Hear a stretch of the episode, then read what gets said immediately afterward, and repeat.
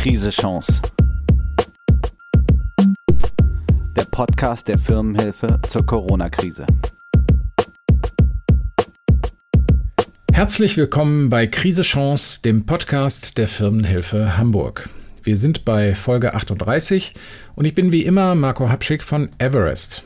Bis Anfang 2021 hießen wir Evers und Jung, aber immer noch betreiben wir die Firmenhilfe für die Wirtschaftsbehörde Hamburg als kostenfreie Anlaufstation für Kleinunternehmen und Selbstständige. In dieser Folge ist mein Gast wieder Frederik Breiler aus dem Beratungsteam der Firmenhilfe. Hallo Frederik. Hallo Marco. Ja, wir haben uns gedacht, es ist mal wieder Zeit, den Stand zusammenzukehren bei den diversen Corona-Hilfen in Hamburg. Der Vorschlag kam von dir, Frederik. Warum eigentlich? Ja, tatsächlich ist es so, dass wir seit etlichen Wochen ganz viel ähm, mit unseren Anrufern sprechen. Einmal über die Neustarthilfe bzw. Neustarthilfe Plus, aber ganz stark auch über das Rückmeldeverfahren zur allerersten Corona-Hilfe, die es ja letztes Jahr im äh, März, April gab. Ähm, die konnte man ja hier in Hamburg über die IFB beantragen. Das war die Corona-Soforthilfe. Und ja, dieses Rückmeldeverfahren hat doch zu vielen Fragen geführt, auch zu ein bisschen Verärgerung. Und ähm, ich denke, ja, das ist ein wichtiges Thema aktuell. Ja, dann lass uns das tatsächlich mal auseinandernehmen, denn man sieht ja jetzt, wir haben so viele Wellen von Programmen gehabt. Ich erinnere mich auch an die Anfangszeiten dieses Podcasts, wo wir gar nicht hinterherkamen, da die ganzen Details und geänderten Antragsformulare hinterher zu kommunizieren. Und äh, das ist also insofern war ja mit Ansage, dass jetzt die Welle kommt, wo das äh, zu den nächsten Folgeproblemen dann führt. Äh, Stichwort hattest du genannt, Rückmeldeverfahren. Das heißt, Jetzt ist der Zeitpunkt gekommen, wo die IFB nachhakt bei Leuten, die damals die allererste äh, äh, die allerersten Gelder bekommen haben, die äh, Corona-Soforthilfe. Und da fragen die jetzt nach, hast du das überhaupt gebraucht? Habe ich das richtig verstanden? Ja, ganz genau. Das ist gut zusammengefasst. Ähm, tatsächlich haben die ähm, Antragstellerinnen und Antragsteller vor einigen Wochen schon ähm, E-Mails bekommen, beziehungsweise teilweise auch Briefe bekommen, ähm, wo sie aufgefordert werden, online ähm, eben Daten zu erfassen, ähm, im Grunde eben tatsächlich Umsätze bzw. Gewinne, ähm, um zu zeigen, ähm, wie lief es denn dann tatsächlich im entsprechenden Bewilligungszeitraum. Und ähm, das ist tatsächlich schon ein erster Punkt, wo es teilweise Verwirrung gibt, denn diejenigen, die im März, also Ende März direkt zum Start des Programms äh, den Antrag gestellt haben, die haben dann automatisch eben für März, April, Mai, für diese drei Monate eine Hilfe beantragt. Ähm, diejenigen, die im April es erst beantragt haben, dann für ähm, April, Mai, Juni beantragt und so weiter. Ähm, und das ist ein Punkt, wo sich nicht jeder bewusst war und wo es dann teilweise ja Ärger darüber gibt, dass man sagt, oh, ähm, ich wollte ja eigentlich für April, Mai, Juni beantragen, weil im März habe ich ja noch Geld bekommen, gerade auch eben vor dem Lockdown, war ja erst Mitte März, da habe ich ja noch Geld verdient ähm, und, und äh, sich im Grunde ärgern, dass sie dann zu früh oder zu spät oder wie auch immer den Antrag gestellt haben und dass ihnen dieses ganze Prozedere damals auch nicht bewusst war. Und, und das lässt sich entsprechend ausdehnen auf äh, Punkte wie, ähm, ich wusste nicht, dass ich nur für Betriebsmittel ähm, oder eben Betriebskosten ähm, Gelder beantragen darf ähm, und so weiter und so fort. Also gibt es viele, viele Punkte, die ähm, einigen damals nicht klar gewesen sind. Ähm, und ähm, was sich jetzt eben niederschlägt ähm, und natürlich auch ähm, ja auch, dass das Antragsformular sich damals ja mehrfach geändert hat, also immer mehr zum Guten hin. Am Anfang haben ja ein paar Dinge nicht so gut funktioniert und und dann gab es irgendwann die dritte oder vierte Version und dann lief alles glatt. Ähm, aber eben äh, Menschen, die dann am Ende des Zeitraums den Antrag gestellt haben, hatten ein anderes Formular als die, die halt ein paar Wochen vorher den Antrag gestellt haben. Also auch das hat Einfluss auf, auf diese Verwirrung. Ja, und wie muss ich mir denn die Grundstimmung jetzt vorstellen? Du sagst, die Leute sind verärgert. Haben die denn grundsätzlich äh, ein Verständnis dafür, dass die öffentliche Hand jetzt auch nachprüft, äh, ob das Geld überhaupt gebraucht wurde? Oder wie hat da jetzt im Grunde wirklich der, der Amtsschimmel? Das Verständnis dafür, dass die ähm, Behörden nachfragen, ob das Geld wirklich gebraucht wurde, ich glaube, die ist grundsätzlich da. Ähm, Verständnis ist teilweise nicht dafür da, wenn, wenn Leute eben jetzt erst realisieren, dass das Geld eigentlich nur für Betriebskosten ähm, gedacht war. Das war ja der Hauptkritikpunkt bei den Corona-Soforthilfen. Ähm, und, und man hat dann später auch nachgebessert. Also andere Fördermittel waren da dann ja deutlich pragmatischer nenne ich es mal. Äh, wir kommen ja eh auch gleich noch zur Neustarthilfe und die denke ich jetzt vor allem gerade auch. Ähm, und, und das, das wollen die Menschen nicht, nicht verstehen oder nicht hinnehmen, wenn sie sagen, ja, ich, ich bin doch solo selbstständig, ich habe nur geringe Betriebskosten und äh, damals ging es doch wirklich um die Existenz. Äh, und natürlich wollte ich mit dem Geld äh, meine privaten Ausgaben äh, bezahlen. Ne? Andere haben eine GmbH und haben ein, ein Festgehalt als Geschäftsführer bei ihrer eigenen Firma. Und ich als Solo-Selbstständiger bin halt äh, ähm, Einzelunternehmer und bin logischerweise nicht bei mir selbst angestellt. Also ist mein Gehalt auch kein, äh, stellt auch keine Betriebskosten da etc. Ne? Also ja. die, An die Thematik erinnere ich mich auch gut. Da haben wir ja Folgen mit verbracht, um das irgendwie alles aufzuräumen. Äh, da würde mich dann natürlich auch interessieren. Also merkt ihr einen Unterschied bei Leuten, die ihr damals begleiten konntet, zu denen, die äh, jetzt das erste Mal anrufen? Also tatsächlich waren die Anrufer zum Rückmeldeverfahren hauptsächlich Menschen, die jetzt das erste Mal Kontakt zu uns aufnehmen. Mhm. Ähm, es waren auch ein paar dabei, die, die, ähm, die damals angerufen haben, sich auch noch erinnert haben ähm, und, und, und teilweise auch in den Gesprächsverlauf erinnert haben.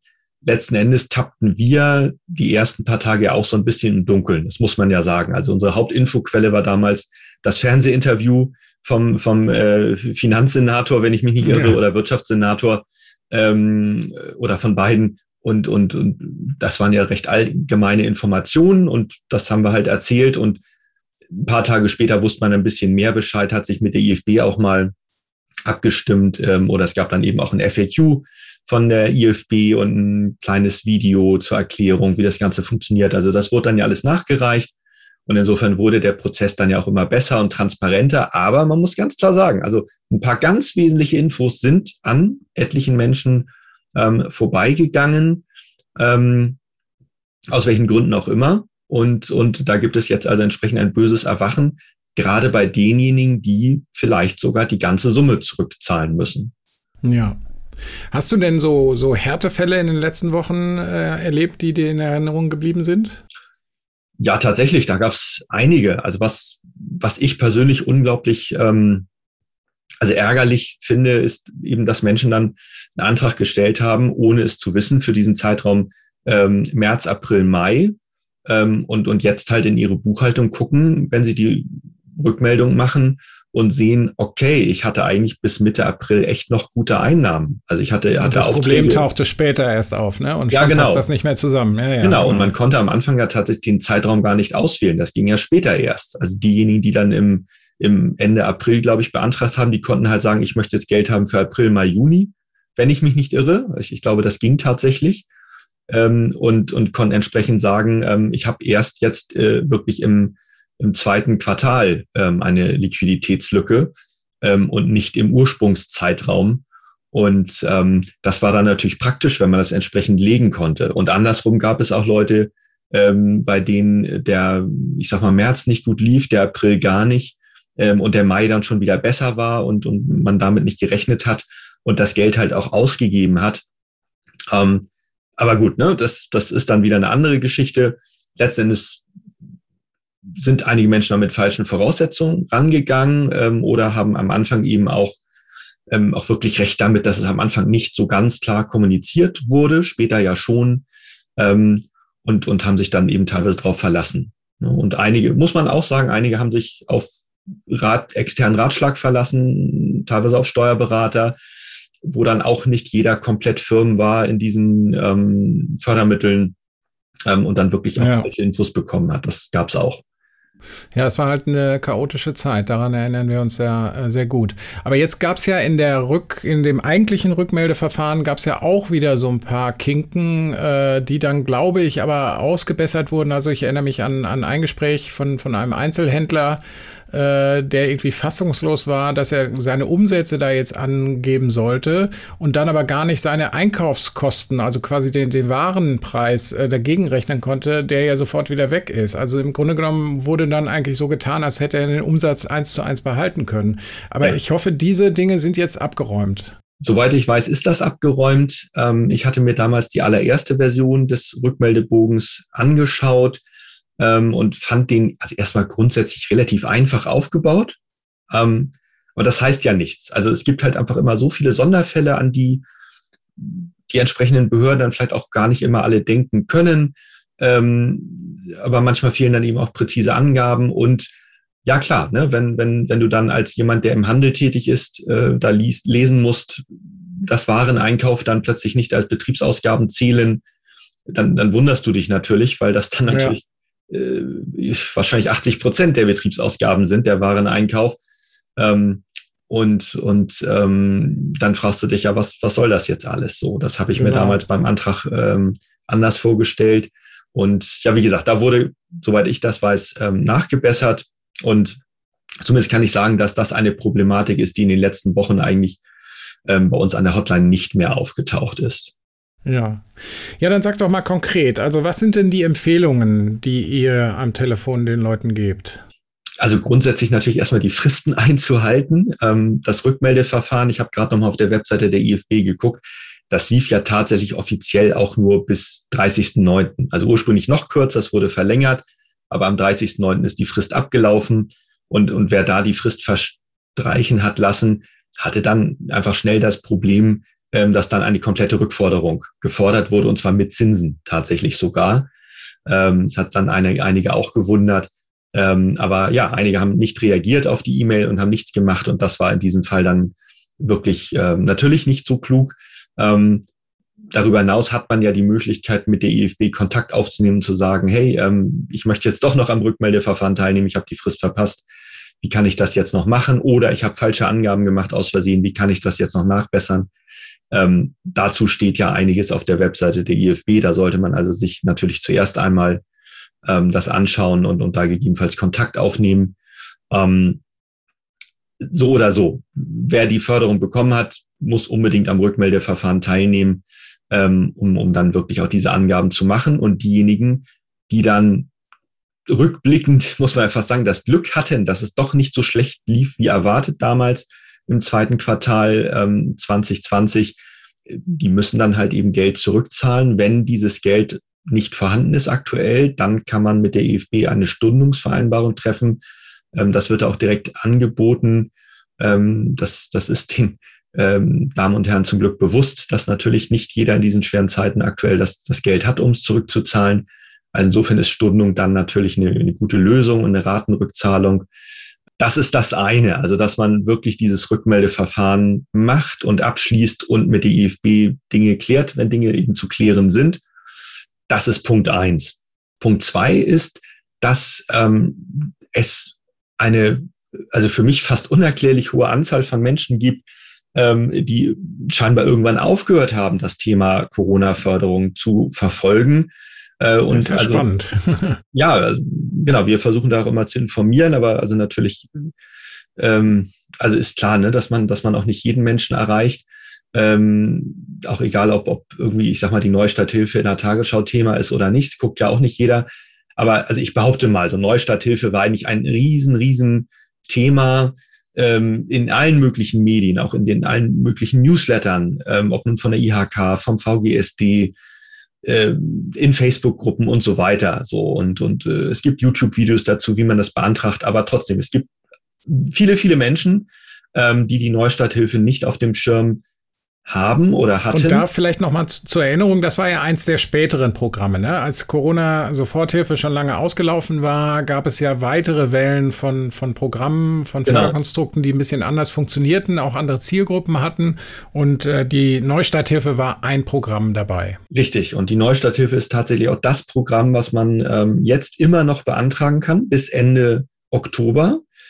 Und, und äh, man konnte es, glaube ich, beantragen ab Mitte oder Ende Januar. Also es läuft wirklich schon lange und es geht da um eine Förderung für das erste Halbjahr 2021, ähm, wenn man dann eben einen Umsatzrückgang hat im Vergleich zu 2019 äh, oder einem anderen Vergleichszeitraum, den man eben mit einer, mit einer guten Begründung dann eben auch wählen kann. Ähm, und äh, die Neustarthilfe, die ist ja wirklich maßgeschneidert für Solo-Selbstständige, weil sie eben eine Betriebskostenpauschale als Förderung anbietet. Das heißt, egal wie hoch die eigenen Betriebskosten sind, also auch wenn sie sehr gering sind, kann man trotzdem bis zu 7.500 Euro bekommen für dieses erste Halbjahr, wenn man einen Umsatzrückgang vorweisen kann, ähm, der, der ähm, also bis zu 60 Prozent sein kann, also oder auch, auch mehr, ne, aber bei bis zu 60 Prozent, äh, beziehungsweise bis 60 Prozent kann man das Geld dann eben auch voll behalten. Ich will jetzt auch die Neustarthilfe, also nicht in allen Details nochmal erzählen. Dafür hatten wir eine eigene Podcast-Folge, da hat sich auch zum Glück nichts dran geändert. Aber ähm, diese Neustarthilfe wurde tatsächlich relativ häufig scheinbar nicht beantragt, weil irgendwelche Menschen im Umfeld gesagt haben, nee, da hast du eh keine Chance drauf. Teilweise auch mhm, da. Das ist ja spannend. Am, am Steuerberater das gesagt, so unter dem Motto, nee, nee, keine Chance, äh, ist nicht. Und ähm, also ich kann total verstehen, wenn man bei diesen vielen Fördermitteln auch mal durcheinander kommt oder auch wenn man selber sagt, so, boah, ich bin jetzt hier auf der Webseite vom, vom äh, Wirtschaftsministerium Überbrückungshilfe für das Unternehmen, da steht so viel, da ist ein FAQ, das ist 25 Seiten lang, äh, da, da kann ich hier irgendwie 20, 30 Monitorhöhen runterscrollen, da habe ich keine Lust drauf. Also verstehe ich alles, ähm, aber natürlich ist es da super wichtig, dass man, dass man solche Informationen, gerade die man mündlich bekommt im eigenen Umfeld, dass man die gegencheckt ähm, oder eben dann mit uns telefoniert, mit der IFB telefoniert und fragt, äh, und das können wir meistens in einem Satz beantworten, können wir das beantragen oder nicht? Ähm, und in dem Moment, wo man sagt, ich bin Solo-Selbstständiger ähm, und ich habe einen Umsatzrückgang, ähm, der, der äh, wirklich spürbar ist gegenüber 2019, dann ist schon völlig klar, ich kann die Neustarthilfe beantragen ähm, und, und ich werde da vielleicht sogar auch die volle Summe bekommen und auch behalten können. Ähm, das lässt sich wirklich so schnell sagen. Ähm, und ja, da rate ich nur jedem, der solo selbstständig ist und weniger als einen Vollzeitangestellten hat, ähm, sich die Neustarthilfe unbedingt nochmal anzuschauen. Ähm, und die ist, wie gesagt, für das erste Halbjahr 2021. Es gibt auch eine sogenannte Neustarthilfe Plus, die ist fürs dritte Quartal, ähm, was jetzt gerade beendet ist. Und es gibt jetzt ganz frisch auch eine Neustarthilfe, auch die läuft unter dem Namen Neustarthilfe Plus fürs vierte Quartal. Mhm. Ähm, und ähm, ja, bitte anschauen auf der Webseite, ähm, bisschen durchlesen, bisschen anlesen und wenn man dann Verständnisschwierigkeiten hat, gerne bei uns anrufen. Dann wahrscheinlich einfach gern bei euch anrufen, ne? Genau, das wäre ja, auch mein klar. Tipp.